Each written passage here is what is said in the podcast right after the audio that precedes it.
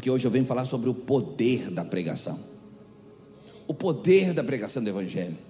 Você sabe, a maior parte das pessoas, elas procuram uma fórmula mágica, um atalho, uma experiência extraordinária para resolver os seus problemas, para resolver a questão do seu casamento, para resolver a questão da sua vida financeira, das lutas que ah, eventualmente estejam envolvidos, porque você sabe, a vida de fato é uma grande batalha, a, a vida é uma grande luta, e, e não tem como fugir dessas lutas, nós precisamos enfrentá-las no Senhor.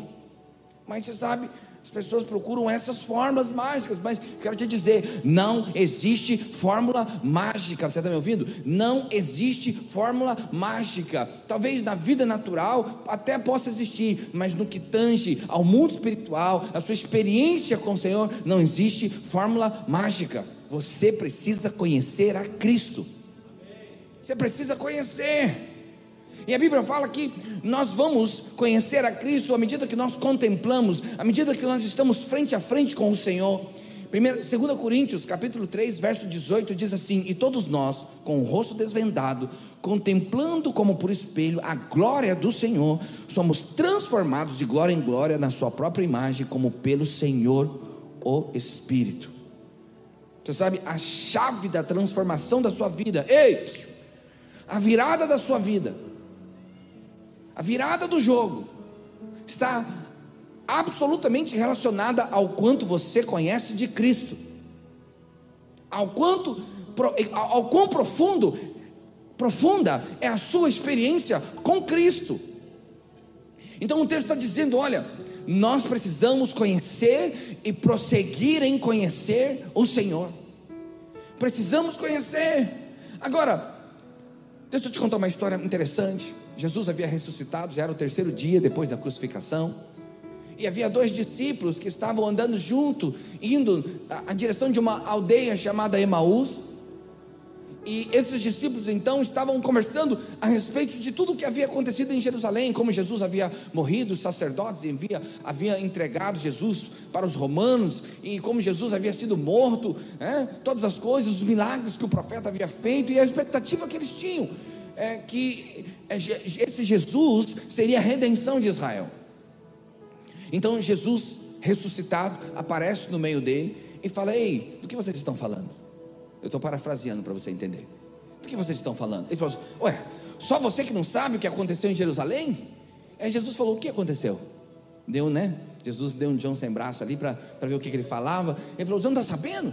Não, como, como Jesus, o profeta, morreu, como ele foi crucificado, como os sacerdotes entregaram isso para os romanos, e ali ele foi crucificado junto com os ladrões. Oh, nós esperávamos que ele fosse o redentor, que ele fosse a, a redenção, a esperança de redenção de Israel. E aí Jesus fala para ele: Poxa, vocês não sabem tudo que foi falado sobre o Cristo? E aí Jesus começa a falar de si mesmo através da própria palavra. E Jesus veio falando a partir de Moisés, aí passando pelos profetas e foi falando a respeito dele. E aí, quando chegou ali perto da aldeia, que eles tinham que dar entrada na aldeia, Jesus bate a seta e vai continuar reto. E aí os discípulos, não, não, Jesus, não sabiam que era Jesus, né? Ô oh, mestre, fica com a gente. Puxa, não vai embora não. Come com a gente pelo menos, já está tão tarde. Você sabe, Emaús ficava a 12 quilômetros de Israel, quase 12 quilômetros fica com a gente, já está tarde. Então Jesus atende o apelo e fica com eles. E aí então eles estão à mesa. E Jesus então parte o pão. Quando Jesus parte o pão, a Bíblia fala que os olhos deles se abriram e eles viram que era Jesus. Jesus é o Senhor. Naquele momento, Jesus desapareceu.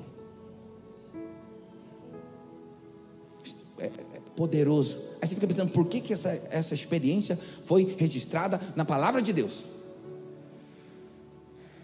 Para que você possa entender que a revelação vem quando você come de Cristo. Porque a Bíblia fala que Jesus é o pão vivo que desceu do céu. Quando partiram o pão, eles então tocaram em Cristo. Quando Jesus partiu o pão, quando a palavra começou a ser servida, quando o alimento espiritual começou a ser liberado, os olhos se abriram. Presta atenção, é para você entender que você vai conhecer a Jesus através da sua palavra. E por que, que Jesus foi embora? Por que, que Jesus desapareceu? Exatamente no momento que eles entenderam: É porque uma vez que os olhos, que as escamas dos olhos caíram, uma vez que os olhos se abriram, agora você não precisa estar com Jesus face a face, agora você vai conhecê-lo pela palavra. Então, a virada do jogo da sua vida, a virada do jogo do seu casamento, a virada do jogo da sua vida financeira, a virada do jogo de qualquer que seja a sua luta, o seu desafio, é você ter uma experiência profunda com Cristo através da palavra. Mas como crerão se não há quem pregue? Como crerão? Romanos capítulo 10, verso 3, capítulo 13, verso 15, diz assim: Porque todo aquele que invocar o nome, será, nome do Senhor será salvo. Mas aí ele continua: Como, porém, invocarão aqueles em quem não creram? E como crerão naquele de quem nada ouviram? E como ouvirão se não há quem pregue? E como pregarão se não forem enviados? Como está escrito: Quão formosos são os pés dos que anunciam as boas novas. Eu te pergunto nessa noite: como as pessoas crerão? Como elas conhecerão? Pela pregação do Evangelho. Hoje eu quero te falar quatro coisas que a pregação desse Evangelho pode produzir na sua vida e na vida de outros. Quatro coisas. Quatro coisas poderosas, extraordinárias, que acontecem quando o Evangelho é pregado, quando a palavra de Deus é pregada. Primeira dessas coisas, a pregação do Evangelho produz fé. Ei, a pregação do Evangelho vai encher o seu coração de fé. Romanos capítulo 10, verso 17 diz assim: E assim a fé vem pela pregação, e a pregação pela palavra de Cristo. Presta atenção, a fé não vem pelo ouvir a Bíblia. Sei que aparentemente parece um pouco antagônico o que eu estou dizendo, contraditório. Mas a fé não vem quando você ouve a Bíblia toda. A fé é liberada na sua vida quando você ouve a palavra de Cristo. Isso faz uma grande diferenciação entre o ministério da condenação, que é da lei, e o ministério que é da graça, que é de Cristo. Como estão entendendo? Então, quando eu. Porque a, a lei também é Bíblia. Mas se a lei não for olhada e não for lida com a lente de interpretação cristocêntrica, a lei vira condenação.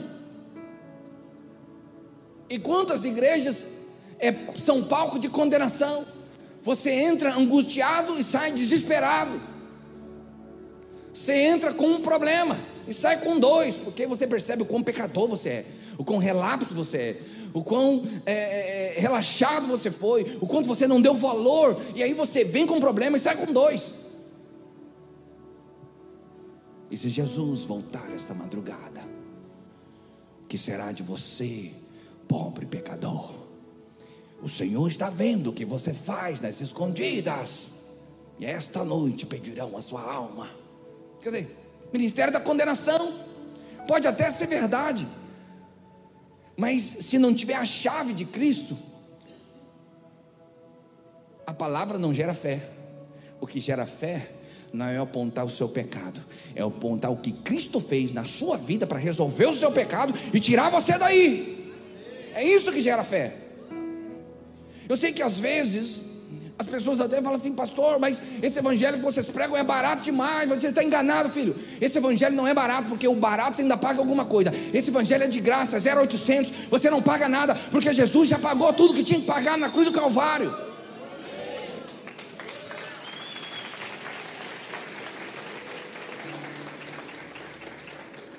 É claro que eu não estou dizendo, é claro que eu não estou dizendo que o comportamento não precisa ser transformado. É claro que eu não estou dizendo que você pode fazer qualquer coisa, mas é isso que eu estou dizendo. Eu estou dizendo é que o seu comportamento não muda a sua filiação. Se você nasceu de novo, teu nome já está escrito naquele livro. E aí, quanto mais você medita no seu pai na sua mãe, menos vontade de pecar você tem. Mas quanto mais você medita no seu pecado, na sua falha, na sua pequenez, mais vontade de pecar você tem. Por isso que é a pregação do Evangelho de Cristo, o Evangelho da graça, que vai gerar fé no seu coração. Você vai entrar aqui com um problema.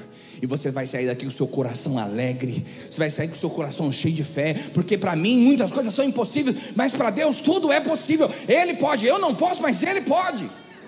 É assim que você tem que sair da reunião. A pregação do Evangelho faz isso. Por isso é tão importante o culto. Por isso é tão importante você vir para o culto. Pastor, eu estou assistindo online. Irmão, assista online só quando não tiver jeito. Então, alguns irmãos agora estão nos assistindo online, porque eles estão impedidos de estarem aqui. Mas você que pode estar aqui, vem para cá, porque o online é bom, mas a experiência do presencial é extraordinária. Vem para o culto, vem ouvir essa palavra que enche o seu coração de fé, que enche o seu coração de ânimo, que enche o seu coração de coragem. Vem para o culto, não falta o culto. Essa é a pregação do Evangelho. O pregação do Evangelho faz, a pregação do Evangelho faz isso. Você sabe, o crente sem fé, ele é um crente apático. E crente apático é igual gente cansada. Já viu como é que é gente cansada? Tudo é pesado. Gente cansada, a luta da vida é pesada, o casamento é pesado, a luta financeira é pesada, criar filho é pesado, liderar a célula é pesada, ser anfitrião é pesado, vir na conferência em dia de feriado é pesado, duas horinhas de culto é pesado, por quê? Porque não tem fé. E quem não tem fé não tem força, quem não tem força, tudo é pesado. Tudo é pesado. Mas o contrário também é verdadeiro.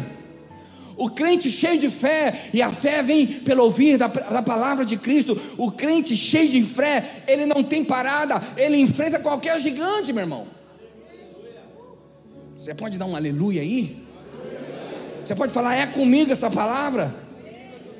Oh, talvez você seja o pequeno Davi, que foi até esquecido na hora da contagem mas ouse a ser como Davi, que desce para o vale e diz para o gigante: Ó, você vem contra mim com espadas e lanças, mas eu vou contra ti, em nome do Senhor dos Exércitos. Hoje mesmo eu vou arrancar a sua cabeça, e as aves do céu vão te comer, e as belas feras também.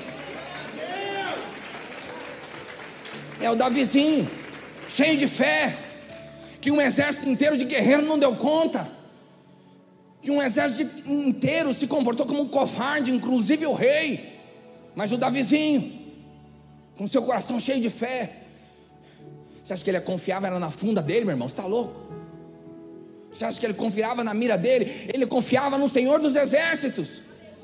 Você precisa ser como essa pessoa. Fala, eu não dou conta de mudar o meu casamento. Eu não dou conta, mas o Senhor pode todas as coisas. A mão do Senhor está estendida para me abençoar. E eu sei que Ele vai fazer o impossível. Você pode até falar, eu não sei como ele vai fazer, não sei de onde vai vir a provisão, mas se ele falou que vai fazer, ele vai fazer. E como que você enche o seu coração de fé? Ouvindo a pregação do Evangelho. Talvez no dia da sua luta, você tenha algumas dúvidas. No dia da sua luta, você fala: Meu Deus, será que Deus está comigo? Oh Jesus, eu fiz o que não devia fazer, me comportei como não devia me comportar. Rapaz, tem uns três cultos seguidos que eu não vou, já não sou dizimista faz mais de ano. Aí na hora da luta, o diabo vai lançar a acusação. Na hora da, da, da, da luta, o diabo vai falar: e aí agora? Você está com crédito na sua conta? Na hora de você passar o seu cartão espiritual, vai dar autorizado ou recusado? O diabo vai falar isso. Eu quero ler a promessa que Deus fez para você. Para o diabo ouvir. Não vou nem falar referência para você prestar atenção só no que eu vou ler. Falo no final. Que diremos, pois, à vista dessas coisas, se Deus é por nós, quem será contra nós? Aquele que não poupou o seu próprio filho, antes por todos nós o entregou, porventura não nos dará graciosamente com ele todas as coisas. Quem intentará acusação contra os eleitos de Deus? É Deus quem os justifica, quem os condenará? É Cristo Jesus quem morreu, ou antes, quem ressuscitou, o qual está à direita de Deus e também intercede por nós. Quem nos separará do amor de Cristo? Será tribulação ou angústia, perseguição, fome, nudez, perigo ou espada, como está escrito, por amor de ti ti, somos entregues à morte todos os dias, fomos considerados como ovelha para o matador. Em todas essas coisas, porém, somos mais do que vencedores por meio daquele que nos amou, porque eu estou bem certo que nem a morte, nem a vida, nem os anjos, nem os principados, nem as coisas do presente, nem as coisas do porvir, nem os poderes, nem a altura, nem a profundidade, nem qualquer outra criatura poderá nos separar do amor de Deus que está em Cristo Jesus.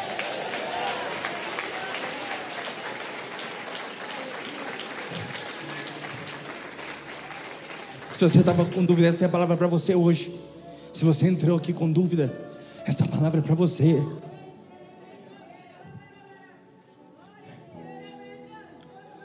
Ouça pregação do Evangelho, querido. Não se canse de ouvir.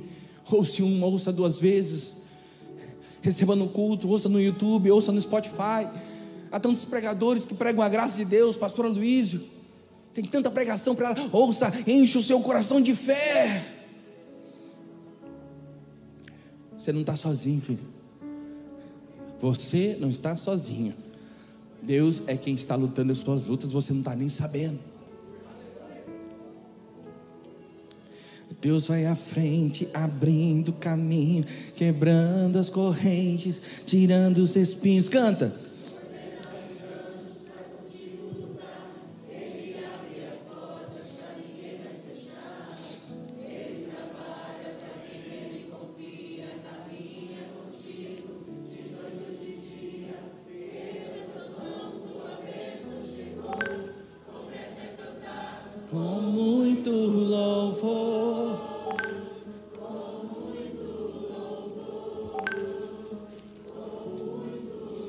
Oh.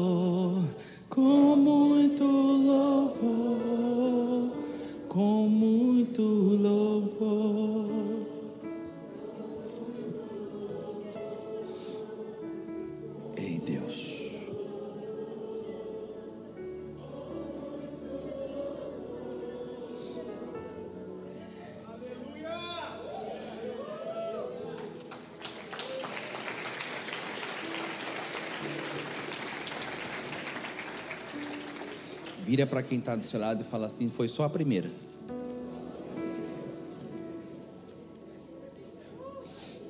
Segunda coisa, a pregação do Evangelho salva o pecador.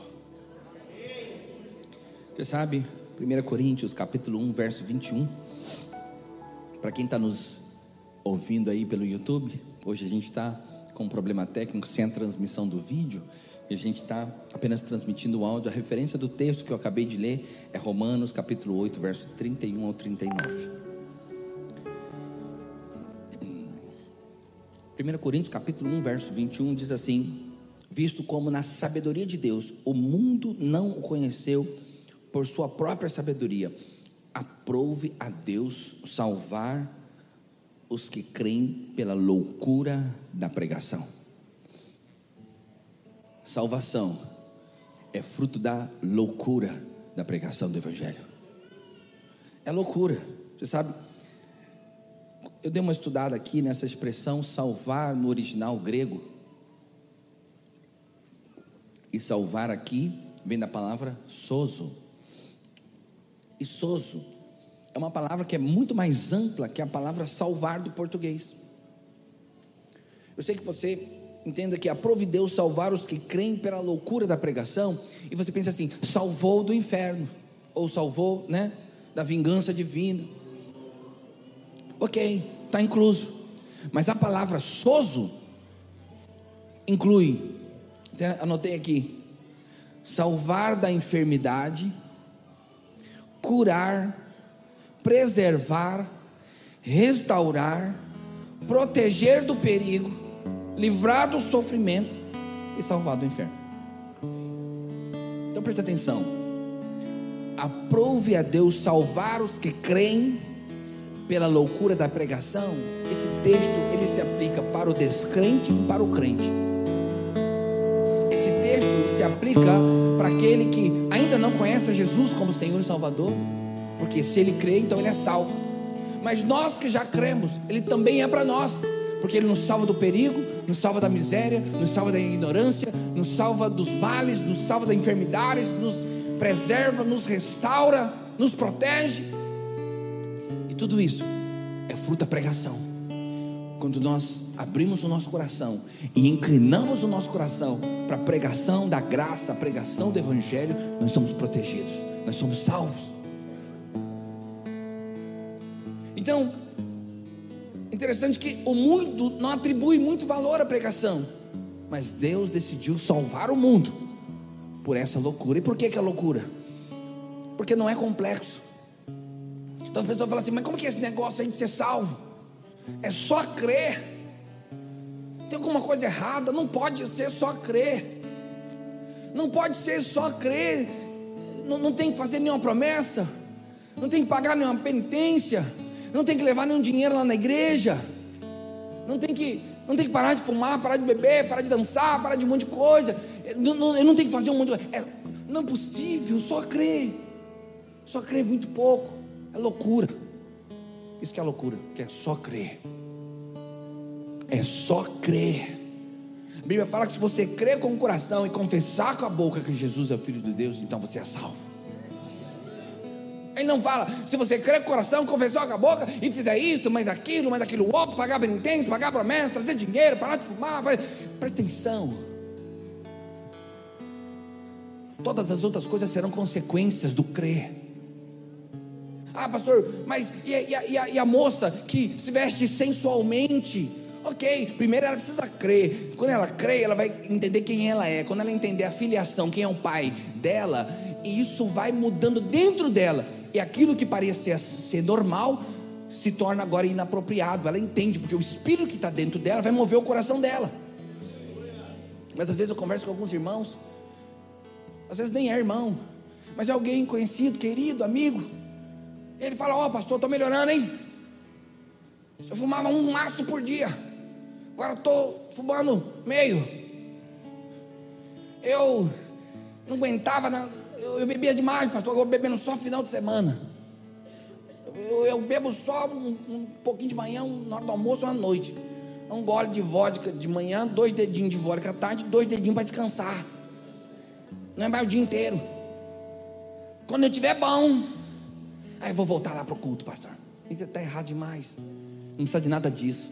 Você só precisa crer que Ele é poderoso para Ele mesmo, com a vida dele dentro de você, ajudar você a vencer tudo isso. Por isso que o Senhor fala: vem como está. Não é vem como está e fica assim o resto da vida. É vem como está. Que eu morando dentro de você, eu vou mudar você de dentro para fora e não de fora para dentro.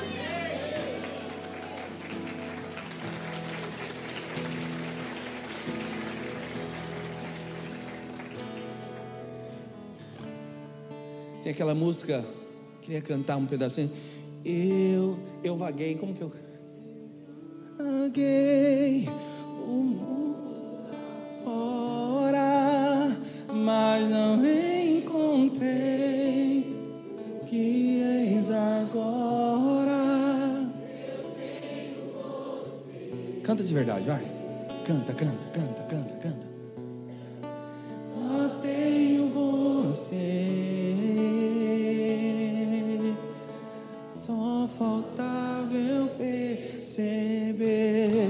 Eu vaguei. Eu vaguei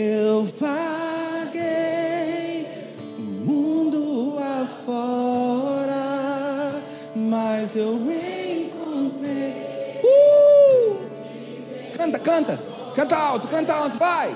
Eu tenho você. Hum, só tenho você. Só faltava eu perceber.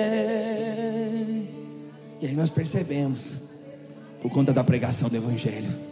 Você sabe, é isso que nós vamos fazer esse final de semana.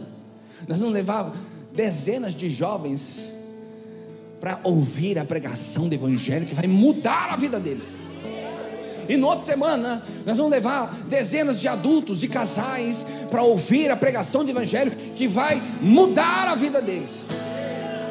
Irmão, presta atenção: se um culto desse é poderoso desse jeito, ó oh, gente, você imagina como seria começar na sexta e terminar só no domingo à tarde. Eita! Quem já foi, levanta a mão e dá um glória a Deus aí. Ei, irmão, se você não foi, tem que ir. Vai ser uma experiência divisora, vai se tornar um divisor de água na sua vida, porque é pregação de ponta a ponta. Já estou dando um spoiler para você, mas é, é coisa boa, é coisa boa. Terceiro ponto. Primeiro ponto. A pregação produz fé. Segundo ponto. A pregação do evangelho salva o pecador. Terceiro ponto. A pregação do evangelho libera o mover do Espírito Santo sobre nós. Galatas capítulo 3, verso 2 diz assim: Quero apenas saber isso de vós.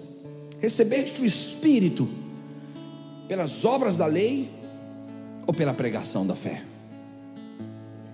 O Espírito que recebeste é fruto das obras, é fruto do comportamento, é fruto da tua boa vontade, é fruto do teu compromisso, é fruto da tua disciplina ou é fruto da pregação da fé? É pregação da fé. Você sabe quando nós inclinamos o nosso coração de verdade, como nós estamos fazendo agora, para a palavra de Deus, somos cheios do Espírito. E quando somos cheios do Espírito, então isso aumenta a nossa fé. Porque somos cheios do Espírito. Atos, capítulo 10, verso 44, conta uma história interessante. Pedro, primeira vez que o evangelho foi pregado para não judeus. Então Deus, de uma maneira miraculosa, se você depois for conhecer a história toda, Deus fala com Pedro e fala: Pedro, vai lá pregar na casa de Cornélio. Cornélio era italiano. A Bíblia fala que então que Pedro foi lá e começou a explanar a vida de Cristo, a mensagem da graça, a mensagem que é a loucura do Evangelho, que era só crer, que mesmo sendo gentios, se eles crescem, eles seriam cheios de Deus, o nome deles estaria escrito no livro da vida, assim como eu e você que não somos judeus, quando nós cremos, o nosso nome é escrito naquele livro. E Pedro começa a dizer isso, e olha que interessante, verso 44 diz assim: Ainda Pedro falava estas coisas quando caiu o Espírito Santo sobre todos os que ouviam a palavra. Não tinha imposição de mãos, não era encontro com Deus, a ministração não era o Espírito Santo, não era conferência sobrenatural, ele estava ministrando a palavra da graça, a palavra do Evangelho. Enquanto ele ministrava, o Espírito veio sobre eles e todos foram cheios do Espírito Santo. Poderoso demais. Palavra, pregação. Então, essa é a terceira coisa que acontece quando você inclina o seu coração para ouvir, para ouvir a pregação, é que o Espírito vem sobre a sua vida. O Espírito, o poder de Deus vem sobre a sua vida. Quarto e último, a pregação do Evangelho libera milagres sobre nós. Milagre, é pastor, eu vim aqui por causa disso. Então veio no lugar certo. Você tem que ouvir essa palavra. A palavra de Deus libera milagre sobre nós. Gálatas capítulo 3, verso 5 diz assim: Aquele, pois, que vos concede o Espírito e que opera milagres entre vós, porventura, olha a pergunta, Paulo, aquele que concede o Espírito e move os milagres, porventura, o faz pelas obras da lei ou pela pregação da fé? De novo, a mesma pergunta. É fruto do tanto que você se comporta bem? Ou é o fruto de ouvir a pregação da fé que produz milagre na sua vida? Essa é a pergunta. Atos capítulo 14, verso 8 diz assim: Em Listra costumava estar assentado certo homem aleijado, paralítico desde o seu nascimento, o qual jamais pudera andar. Olha agora, verso 9. Esse homem ouviu falar Paulo que fixando nele os olhos e vendo que possua fé para ser curado, disse-lhe em alta voz: Apruma-te direito sobre os pés. Ele saltou e andava. Presta atenção, pega a revelação aqui, pega o que, que o Senhor quer que você entenda nessa noite. Sobre o que que Paulo falava? Porque a Bíblia fala que vendo, né, ouvindo o homem a Paulo, peraí, o que que Paulo estava pregando que encheu o coração desse homem de tal maneira que Paulo mesmo viu que nele já havia fé e deu-lhe um comando de cura e ele foi curado. O que, é que ele falava?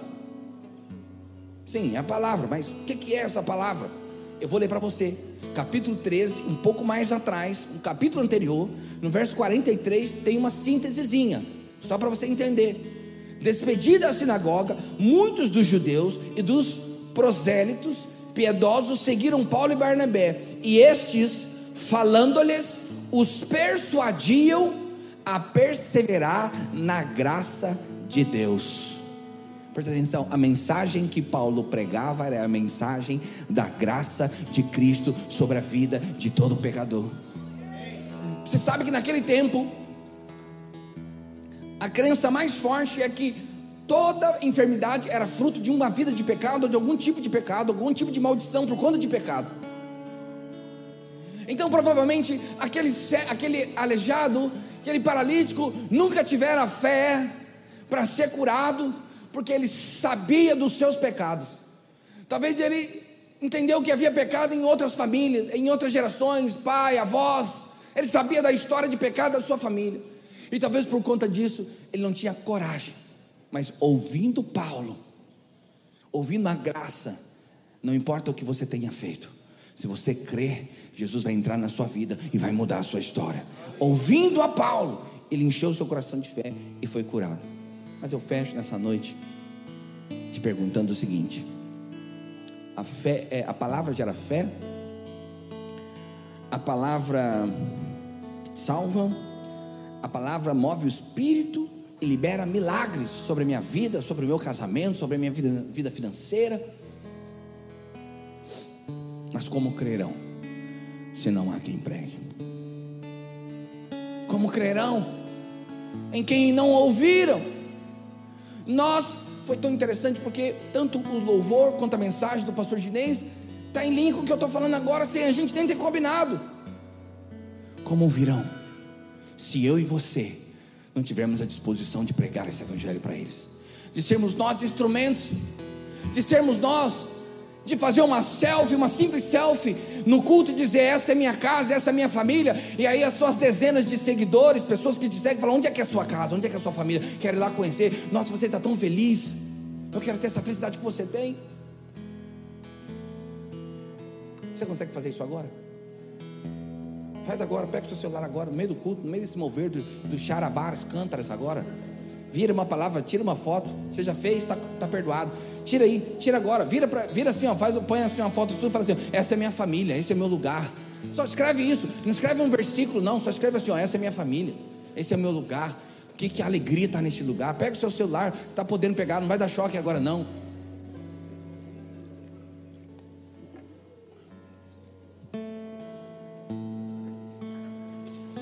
Faz isso. Essa é uma maneira simples de você pregar o Evangelho. Convida as pessoas para vir no culto. Convida as pessoas para ir nesse encontro, porque Deus vai fazer algo poderoso lá esse final de semana. Se você tem recurso financeiro, financia para que outra pessoa possa ir, se você mesmo não pode. Mas como crerão, se não há quem pregue? Eu vou cantar uma canção agora. Tem um pedestal aqui para mim? Quero fechar o culto dessa noite cantando uma canção com você.